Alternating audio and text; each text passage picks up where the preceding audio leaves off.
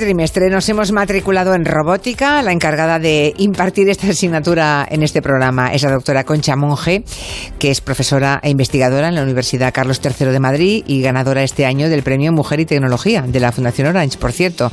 Doctora Monge, ¿cómo está? Buenas tardes. Buenas tardes. Oye, os he echado mucho de menos. ¿eh? Sí, una semana que nos saltamos, pero te hemos echado también aquí mucho de menos. Muy bien. Estuvimos hablando hace 15 días porque el Congreso, luego hablaremos un poco ¿eh? de ese eh, IROS 2018. ¿Iros o AIROS? ¿Cómo le llamáis? Bueno, le llamamos AIROS. AIROS, vale, me imaginaba. Porque es un congreso internacional, AIROS 2018, que ha organizado el grupo de investigación Robotic Lab de la Universidad Carlos III de Madrid. De, de, ese grupo de investigación forma parte la doctora Monge. Es un congreso muy, muy importante. Hay bofetadas para cada cuatro años eh, ver quién lo celebra, ¿no? Son como unos Juegos Olímpicos. Así es, sí. Y que lo haya conseguido España, que seamos aquí un referente mundial de la robótica, a veces no nos damos cuenta ¿eh? es verdad. del nivel de los investigadores que tenemos. Así que luego nos cuentas un poquito, doctora, lo que viste en ese congreso tan, tan interesante a nivel internacional en el que eh, participó tantísima gente. ¿Hacemos un repasito rápido de lo que nos hablaste la semana anterior? Venga, vamos allá. ¿De robótica educativa? Eso es. Vamos. Hay muchos niños ya que a los poquitos meses de nacer ya están que, parece que manejan el iPad. Pero cuidado, que no se trata de esto, ¿no? Es entender eh, las máquinas, es ir más allá. ¿Qué hay detrás de la máquina? ¿Cómo hablo con la máquina? ¿Cómo programo esa máquina para que la máquina no me domine a mí, sino que yo pueda dominar a la máquina? Muchas veces pensamos que esto se trata de aprender a programar robots y no es así. Es de aprender un lenguaje que además de permitir permitirnos programar robots, hay otros muchos beneficios. Por ejemplo, aparte de entender cómo funcionan dispositivos que manejamos diariamente y entender el lenguaje de las máquinas, se trata también de, de fomentar el pensamiento computacional, que esto es maravilloso, ¿no? Es un proceso de razonamiento que nos estructura la mente y nos ordena las ideas. Como hemos tenido muchas consultas y comentarios de todo tipo de padres que después de escuchar a la doctora Monge pensaron, hombre, pues esto de los kits robóticos eh, que hay en el mercado sería bueno conocerlos para, en fin, para ver si podemos comprarle a nuestros hijos. Hemos decidido hacer una segunda, una segunda parte del tema de la, de la robótica educativa, ¿verdad? Pero antes, si te parece, Concha, ¿por qué no preguntamos algo a los oyentes? ¿Qué te parece si le preguntamos eh, si les interesa? Es decir, si, si van a algún debate sobre robótica o inteligencia artificial, si van a alguna exposición, si han visto algún documental, si han ido a algún congreso que verse sobre robótica o inteligencia artificial. Sería bueno saber cuántos de los que nos escuchan tienen interés directo y si han participado en algo. Claro, ¿no? Sí, sí, sí. Bueno, pues ponemos ya. muy interesante de saber, a ver. Pues venga, ponemos la encuesta en Twitter preguntando eso, si han participado o en debate o, en, o han ido a exposiciones o a congresos o han visto un documental o eh, vamos a preguntarles abiertamente eso y si nos dejan un mensaje de WhatsApp, además nos pueden contar qué aprendió, ¿no? A cuál fue y qué aprendió. Genial. 638 442 081. Bueno, eh, Consulta sobre el tema de los kits robóticos educativos, doctora Monge, que tenemos un montón. Nos quedó claro la semana pasada que hay que estar preparados para el mundo tecnológico, que es bueno mmm, que nuestros niños vayan aprendiendo, que la formación desde temprana edad es muy importante uh -huh. y quizá haya que insistir en ello, ¿no? Exacto, la formación es clave, ¿no? Ya lo hemos dicho otras veces y además es que está demostrado, los países más formados son los menos pobres, ¿no? Esto al final eh, revierte en la riqueza del país y en la, en la calidad de vida, ¿no? Y claro, podemos llegar ahí de dos formas, o formamos en el puesto de trabajo cuando ya es afrontaríamos mal y tarde la robotización, ¿no? O nos anticipamos y formamos desde la cuna, ¿no? Porque así podremos un poco hacer uso responsable de la tecnología y obtener beneficios para todos, ¿no? Porque la robotización tiene que ser para todos, si no mal vamos, ¿no? Hay padres que nos han preguntado por los kits robóticos, Concha. Sí. Nos preguntan concretamente qué características, primero, ¿qué es un kit robótico? Aquí se le llama Sí. kit robótico. O sea, Sí. hay, hay oyentes que oyeron cuando estuviste hace 15 días y se han quedado con el nombre kit robótico, pero dice, ¿pero qué, qué, qué, qué tipo de kit son? ¿no? Sí, sí. ¿Qué características deben tener? ¿En qué hay que fijarse para comprar el adecuado para nuestros hijos? Pues mira, eh, un kit robótico en realidad son muy variados eh, en forma y en, y en funcionalidades. Ahora vamos a mencionar algunos y yo creo que con esto se va a ir aclarando un poco el concepto, pero en, def- en definitiva no es más que un juego para, los que, para que los niños aprendan a un poquito a programar, aprendan qué es eso del lenguaje de, de programación y además disfruten eh, poniendo en práctica conceptos teóricos relacionados con matemáticas, físicas, o sea que bueno, es muy amplio el concepto, ¿eh? ahora vamos a ir aclarándolo. Yo creo que lo importantísimo antes de, de que un padre se decida a comprar un kit para el niño es lo primero, tener muy claro, mm, eh, tener muy clara la edad del niño, ¿no? Porque esto es fundamental. El de la tienda tiene que saber para qué edad eh, es ese kit. Si no, pues vamos a errar y el niño pues se va, va posiblemente a, no, va, no va a disfrutar ¿no? del juego y no va a aprender, ¿no? Eso es fundamental. Y luego, que sea un poquito flexible y versátil, ¿no? Es decir, que no tenga cuatro funciones y ya y que el niño los dos días se haya aburrido, sino que le permita seguir jugando, trasteando con este, con este juego, ¿no? Y, y, y, y bueno, que pueda seguir programando de alguna manera. Exacto, y que ese gusanillo se le vaya despertando más y más, ¿no? Y luego ya habrá que ampliar a otro juego diferente o a otro kit diferente, ¿no? Es un hemos, hemos encontrado en, en YouTube un montón de videotutoriales que han hecho los propios niños para mostrar cómo aprenden y que lo hagan otros. Es que se lo pasan bomba. Vamos a aprender a utilizar el Zoom Kit de Beko. Tenemos 12 cajitas con diferentes componentes. El número 2 contiene la placa base y el número 12 contiene el cable USB. Bueno, es una niña. Eh, en el vídeo se ve una niña que está contando pues cómo montar y cómo programar uno de esos kits, ¿no? Sí. Que además es de una empresa española, que eso siempre está bien, ¿no? Hombre, está fenomenal. Y es que yo de verdad apostaría por irme a, uno de los kits de las muchas empresas españolas muy competitivas con unos, con unos kits realmente interesantísimos, ¿no? Por ejemplo, este de Zoom Kit es de la empresa BQ y permite construir tus propios robots, inventos, juegos electrónicos, en fin, con unos componentes que te trae el, el propio kit, ¿no? Pero hablamos de otras empresas, por ejemplo, ejemplo, Logix 5 tiene otro kit que se llama Beduino y este permite construir y programar también infinidad de, robots, ¿no? Hay uno también del País Vasco. Hay uno del País Vasco, sí, robot, el Robot Moway, ¿vale? Que es de la empresa Mini Robots y este también permite eh, descubrir la programación. Este ya es más orientado a la programación a través de un software muy sencillito e intuitivo que permite al alumno, pues, eh, o al niño, pues, programar muy fácilmente los robots, ¿no?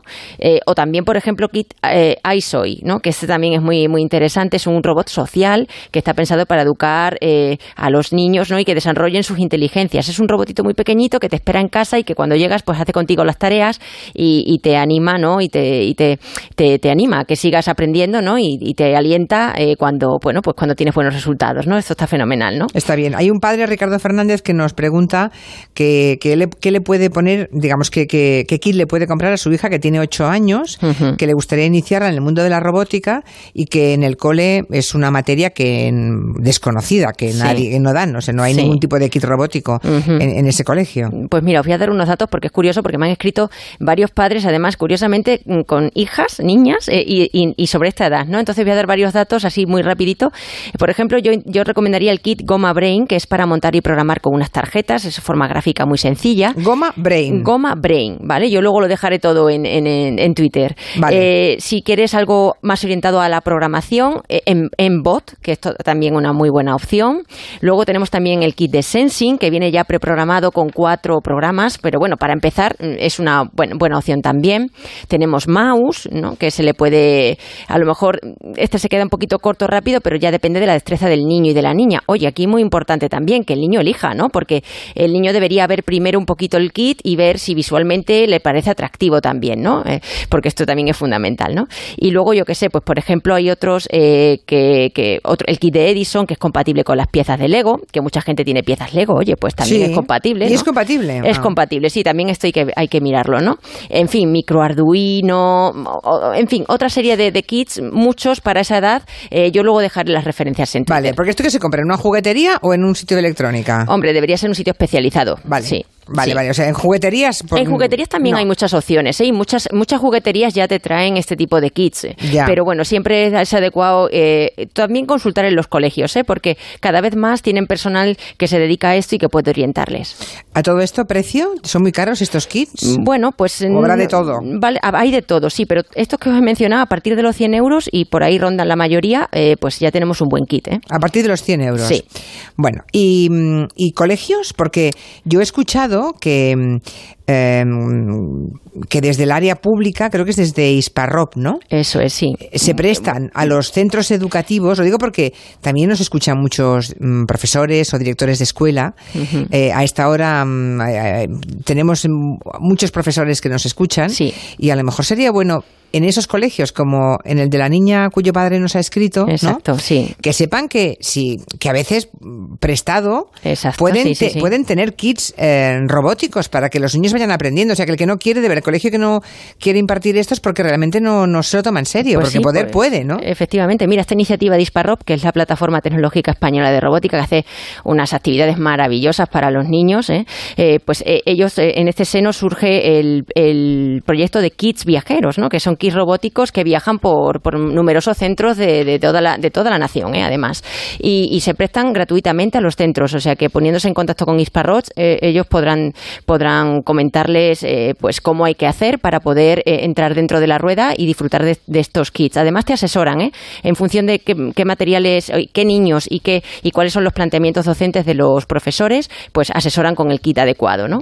Y esto está, vamos, ya empezaron con tres kits, llevan por 15 y han recorrido ya 62 centros de toda la nación, o sea que la, la iniciativa es muy, muy, muy interesante. Han estado en Madrid, tengo aquí la lista de Sí. solicitudes, la mayoría de Madrid, 19, Sí. luego Andalucía, eh, Galicia, Valencia, Castilla-La Mancha, Aragón, Murcia, Asturias, Navarra, Baleares, Extremadura, atención, y Cataluña la última. bueno, con Extremadura. Extremadura y Uno, uno, Cataluña. empate. Pero sí, bueno. qué, qué mm, tremendo. Yo creo es que están las autoridades distraídas en otras cosas, tengo la sensación. Eh, yo creo que también, Y no en la educación, porque me Mm. parece brutal Sí, esto. sí. Que por cierto, hablando de Extremadura, la doctora Monja es extremeña. ah, sí, a mucha honra. Muy Porque- bonita mi tierra. Claro, claro. eh, De Badajoz, ¿no? De Badajoz, De. Badajoz, porque alguien nos preguntaba el otro día, ¿de dónde es la doctora Monje? Pues es extremeña. Sí. Este orgullo de la robótica español es extremeña. Claro que sí. Mm, Por cierto, eh, alguien pregunta por niños con discapacidad. ¿Hay algún tipo de kit robótico para niños con alguna discapacidad que puedan interaccionar, digamos, con herramientas tecnológicas? Pues sí, mira, eh, bueno, aparte de que haya kits robóticos que ya vengan, empiecen a estar adaptados, también desde, desde este, desde este proyecto de Isparrop, de los kits viajeros, por ejemplo, el año pasado se organizó un viaje, o bueno, un viaje, hablo de viaje porque hablamos de kits viajeros, ¿no? Pero una visita al Centro de Recursos Educativos de la ONCE y trabajaron con alumnos que tienen eh, diversidad funcional visual, ¿no?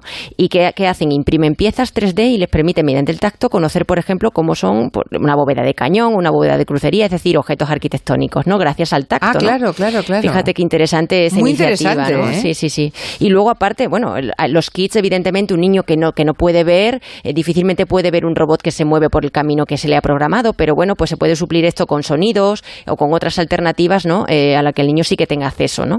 Y, y en esto ya se está trabajando y es importantísimo, ¿no? Y yo creo que cada vez tenemos más respaldo de las instituciones. Vamos despacio, pero vamos, ya hay un, ya, ya el Ministerio de Educación, Cultura y Deporte ya ha presentado el informe de programación robótica y pensamiento computacional en el, aula, ¿no? Y, y claramente, pues eh, se tiene que apostar por esto, porque el resultado del informe es que hay que apostar definitivamente por, por esta educación. Estoy viendo la encuesta que hemos planteado hoy al, al empezar la masterclass de la doctora Monge. Hemos preguntado si habían participado en algún taller, debate, exposición sobre robótica o inteligencia artificial y el 56% nos dice que sí.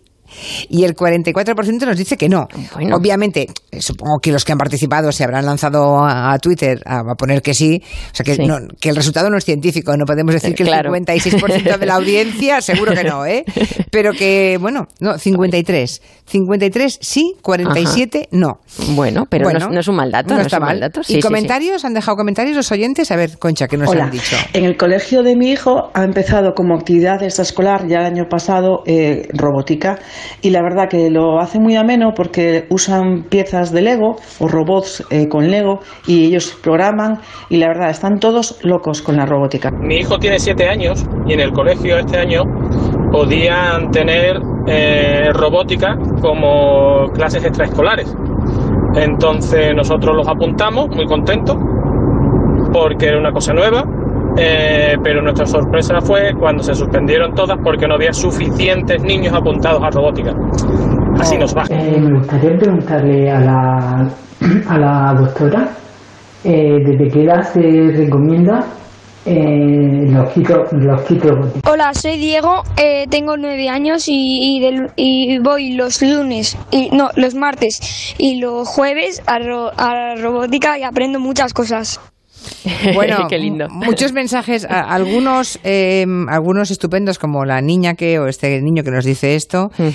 Ahora, el padre que matricula a la niña en extraescolar de robótica y que luego no se puede hacer porque no Qué es suficiente quórum, Sí. ya demuestra que Mm. dónde estamos. Estamos mirando para otro lado, ¿verdad? Sí, sí, no, hay que, Ay. hay- estas iniciativas hay que apoyarlas de verdad. Claro, Que esto claro. no se trata de una asignatura optativa, porque hay veces que otra gente me lo comenta, ¿no? Bueno, pues lo mismo que la religión o lo mismo que tal, que yo creo que, que cuidado, estamos equivocados con esto, porque al final es que el mundo que nos espera en el futuro es muy tecnológico y hay que dominar esta de base, ¿no? Esta, esta tecnología, si no, mm, Sí. en fin. Había otra oyente, la voz era muy cavernosa, no sé si estaría en un lugar con mala cobertura, pero he entendido que a partir de qué edad Sí. se le puede regalar un primer kit robótico a un niño o una niña. Pues desde muy pequeñitos, ¿eh? desde los tres años ya hay kits. Ten en cuenta que son juegos, años, son vale. juegos, o sea que en el fondo mm, están muy adaptados a la edad del niño, empezarán muy, muy de poquito a poco, pero con tres ya pueden encontrar. Muy bien. Bueno, hablemos un poquito de, mm, de ese AIROS 2018, ese foro que se acaba de celebrar toda la semana pasada, de ahí la ausencia de la do- doctora Monge Sí. el lunes pasado. Sí. Es una conferencia internacional de robots, de sistemas inteligentes y, como les decía, que se organiza en España. Quiere decir que hay un reconocimiento para la investigación en España, ¿no? Si España no estuviera a la altura, seguramente no hubiera conseguido ser sede. Evidentemente, y esto yo creo que hay que notarlo y, oye, eh, reconocérnoslo, ¿no? Y estar agradecidos, ¿no? También, Eh, porque esto, como bien decías antes, es como unas Olimpiadas. Aquí cada cuatro años, pues, eh, pues presentamos las candidaturas, fuimos a Chicago, lo ganamos, ¿no? Y, y, oye, pues eh, no es tan fácil. Significa que primero tienes que ser muy bueno para que te den el reconocimiento y luego también lo que tiene que ser también muy buena es la ciudad que albergue el, el evento, ¿no? Y Madrid en esto, pues ha sido gran ganadora. Es la tercera ciudad más grande de Europa y una de las capitales europeas más, más viejas que tenemos, con una historia detrás y una tradición tremendas. Y además, avances tecnológicos brutales. Bueno, se han quedado sorprendidísimos muchos eh, de, por ejemplo, el sistema de transporte que tenemos, ¿no? Entonces, bueno, en fin, que hay que, hay que estar contentos y orgullosos. Yo creo que valemos muchísimo, tenemos mucho potencial y, y así lo hemos, lo hemos demostrado, ¿no? Hemos tenido respaldos de- del rey que vino a inaugurar la conferencia, ¿no? de el rey sí que inauguró la Sí. conferencia y la ministra de Industria. De industria también, ¿no? Entonces, bueno, pues eh, es importante tener el respaldo de las instituciones. El lema fue hacia una sociedad robótica, ¿no? Que es la gran pregunta. ¿Cómo será una sociedad robótica? ¿Cómo sería esa sociedad, Concha? Pues es una sociedad que yo la veo totalmente eh, integrando robótica y hombres, ¿no? Robóticas y humanos. Eh, porque ya estamos en eso. Si nos fijamos, nos guste más o nos guste menos, eh, la sociedad ha tomado este camino, ¿no? Tenemos una robotización del espacio público cada vez más clara, ¿no? Los coches autónomos, las cámaras de vigilancia por todos lados, visión artificial, comercio electrónico, esos esqueletos, robótica aplicada medicina, en fin, son, son muchísimos campos donde, donde claramente ya se, se vislumbra la sociedad eh, que nos espera y que ya vivimos en el presente, ¿no? No ha sido, nadie crea que, que ese congreso ha sido para vender robots, ¿eh? En, en algún medio leí algo así como la venta de robots y pensé, "Mm, no se han enterado mucho, no tienen a la No. doctora Monge para que se les cuente. Exacto. Cu- cuéntanos que, mm, digamos que las plataformas que fueron a los diferentes stands, Sí. ¿cuál era su, su objetivo? ¿Qué se ha visto en, en ese congreso? Bueno, el objetivo, eh, ha habido empresas, evidentemente, que han pagado su stand y han mostrado sus productos, pero fundamentalmente esto es un congreso que tiene un, el perfil del congresista es investigador, ¿no? No es tanto el comercial. Entonces, eh, muchas de esas plataformas son consecuencia de una investigación, de centros de investigación que no, que no venden esas plataformas, ¿no? Las muestran y demás. Y otras plataformas sí que las venden, pero también con fines muy de investigación, ¿no? Entonces, bueno, eh, eso hay que tenerlo también muy, muy claro, ¿no? Eso es un foro donde realmente se trabaja eh, más hacia la investigación que hacia la venta comercial de, de robots, ¿no? o sea, es más de investigadores, Sí. los congresistas son investigadores. ¿no? Exactamente, sí, sí, sí, sí. Han ido además casi 4.000, he visto, ¿no? Sí, una barbaridad de ellos. Estamos súper contentos porque era impresionante ver cómo eh, estaban. Ha, ha habido más de 50 talleres, 10 competiciones diferentes, eh, con gente muy joven. eh, o sea que, que impresionante el, el auge de, de- de la robótica y el interés cada vez más y más de- de los miles de centros de investigación que hay en el mundo. Oye, ¿y siguen arrasando los japoneses y los coreanos? Siguen ¿En- ¿En el arrasando. mundo de la robótica o solamente es un... eh, lo Bueno, creo yo? Estamos compitiendo bastante, ¿eh? Fíjate, de- de- en este congreso en concreto, el 46% de participación ha sido de Europa, ¿eh? Cuidado. Y Ya. en 62 países han participado, o sea que Europa pisa muy, muy, muy, muy fuerte, ¿no? Bueno, ¿y qué has visto en el Congreso? O sea, de los trabajos presentados por los eh, cientos de investigadores de todo el mundo, ¿qué es lo que más te ha impactado a ti? Bueno, a mí lo que más me, ha impactado es Spot Mini, que es el perrito que ha desarrollado Boston Dynamics y que nos presentó Mark Raybert, que es el, director de, esa empresa, ¿no? Y ¿Ese que has puesto en Twitter hace un momento? Exacto, sí. Ah, sí, pues los que tengan la cuenta, bueno, te retuteamos. ¿eh? Venga, fenomenal. Para que lo vean, bueno, ya retuiteé antes, pero, antes, pero volvemos. Sí, sí, Spot Mini. Spot es un, Mini. Es un perro robótico. Es un perro robótico. Pero se mueve maravillosamente. Es impresionante. Es impresionante porque ya no solamente es la cantidad de movimientos que hace, sino que es que lo hace exactamente igual que un perro. Eh, su dinámica es que casi calcada, es impresionante. Lo único que tiene una cabeza como si fuera eh, una cabeza articulada que se despliega y tiene pinta como de serpiente, ¿no? Pero que esto le da unas capacidades de locomoción y de manipulación impresionantes. Abre puertas, eh, incluso si alguien empuja la puerta y evita que el, perro pase, el perro se resiste, es realmente manteniendo el equilibrio, es realmente brutal. Para mí es uno de los avances más tremendos de la robótica hoy en día y te ha provocado mucha ternura, porque además te hemos visto jugar con él. Muchísima. Y mira que yo me dedico a esto y sé que lo que hay detrás eh, no tiene nada de alma, ¿no? Pero a mí me provoca emoción totalmente. Sí. ¿Y esto? A ver. algunas tuercas, ella da un beso de gas. La canción de Mecano nos, la, nos la ha pedido Concha Monge porque dice que narra la historia, ya la conocemos, ¿no? La historia de amor entre una robot y el que la crea, ¿no? Y su creador. Sí, de la máquina va por realmente, ¿no? Pero es como la, la, historia de amor entre el creador y su máquina, ¿no?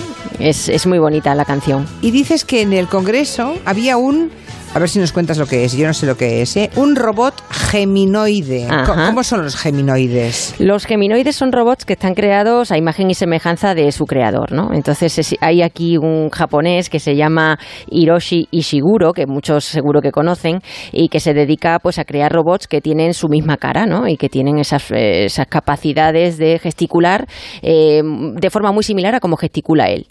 Y ha hecho también otra imagen y semejanza de su mujer, y en fin, que tiene un set de, robots eh, que son así, ¿no? No será hermano del escritor Ishiguro. igual Ishiguro, igual el, apellido Ishiguro en, en, japonés como aquí García, ¿eh? Vete a saber, pero bueno. pues a mí me suena el escritor. Eh, eh, Hiroshi Ishiguro, el investigador de robótica, la verdad que no, no, no lo conocía. es un personaje este hombre, ¿eh? es muy peculiar. Yo me acuerdo que cuando aquí hablaste del Valle Tenebroso, ¿se acuerdan ustedes? Que esos robots que se parecen tanto a un humano que provoca un cierto rechazo porque, eh, uy, cuidado, que esto ya empiezo, empiezo, empieza a ser como yo, ¿no? Sí, sí, sí. sí. Y, esto, esto ocurre con este robot. Con ¿eh? este robot pasa, ¿no? Sí, sí, sí. sí. Ya, bueno. Y de hecho es muy controvertida esta, esta investigación. ¿eh? Ya al margen de, de, ese rechazo que pueda haber, ¿no? Es que realmente asusta que, que, bueno, que una máquina gesticule de esta manera, ¿no? Y este hombre ha sido pionero, yo creo, en esto. Hiroshi y seguro. O sea que se lo deben rifar por ahí este hombre, ¿no? Sí, este sí, es muy, está muy demandado en las conferencias, porque además se lleva el robot. Tuvimos la suerte de que se lo trajo y lo pudo mostrar, ¿no? Entonces, bueno, pues eh, es muy atractivo, la verdad. Es un tema atractivo. También estuvo el cine, ¿no? En el Congreso. La robótica, obviamente, está presente en el mundo del arte también. Sí, sí, sí, sí. Y además muy curioso porque, mira, el Ross Film Festival, que es un festival de cortos de cine de robótica, eh, es, este año era su segunda, su segunda edición y entregaron los premios en Airos y la, participación ha sido brutal. De 50 cortos del primer, de la primera edición ya vamos por 200 y además lo curiosísimo es que ya la gente presenta vídeos musicales, proyectos experimentales, cortos de animación, pero con un nivel brutal, ¿no? Entonces, bueno, el tema interesa muchísimo y hacen de verdad maravillas, obras artísticas absolutas, ¿no? Y estamos muy contentos, además, de que se haya clausurado esto aquí. Oye, y esto, eh, ahora ya acabó el congreso, ¿eh? Ahora ya pasó, pero este congreso no era para todo el público, sí, lo digo porque parece más, más pensado solamente para vosotros, los investigadores de robótica o inteligencia artificial. Fundamentalmente era más para investigadores, pero, pero quisimos abrirlo al público al máximo posible y, y, por ejemplo, organizamos unas visitas durante dos días para colegios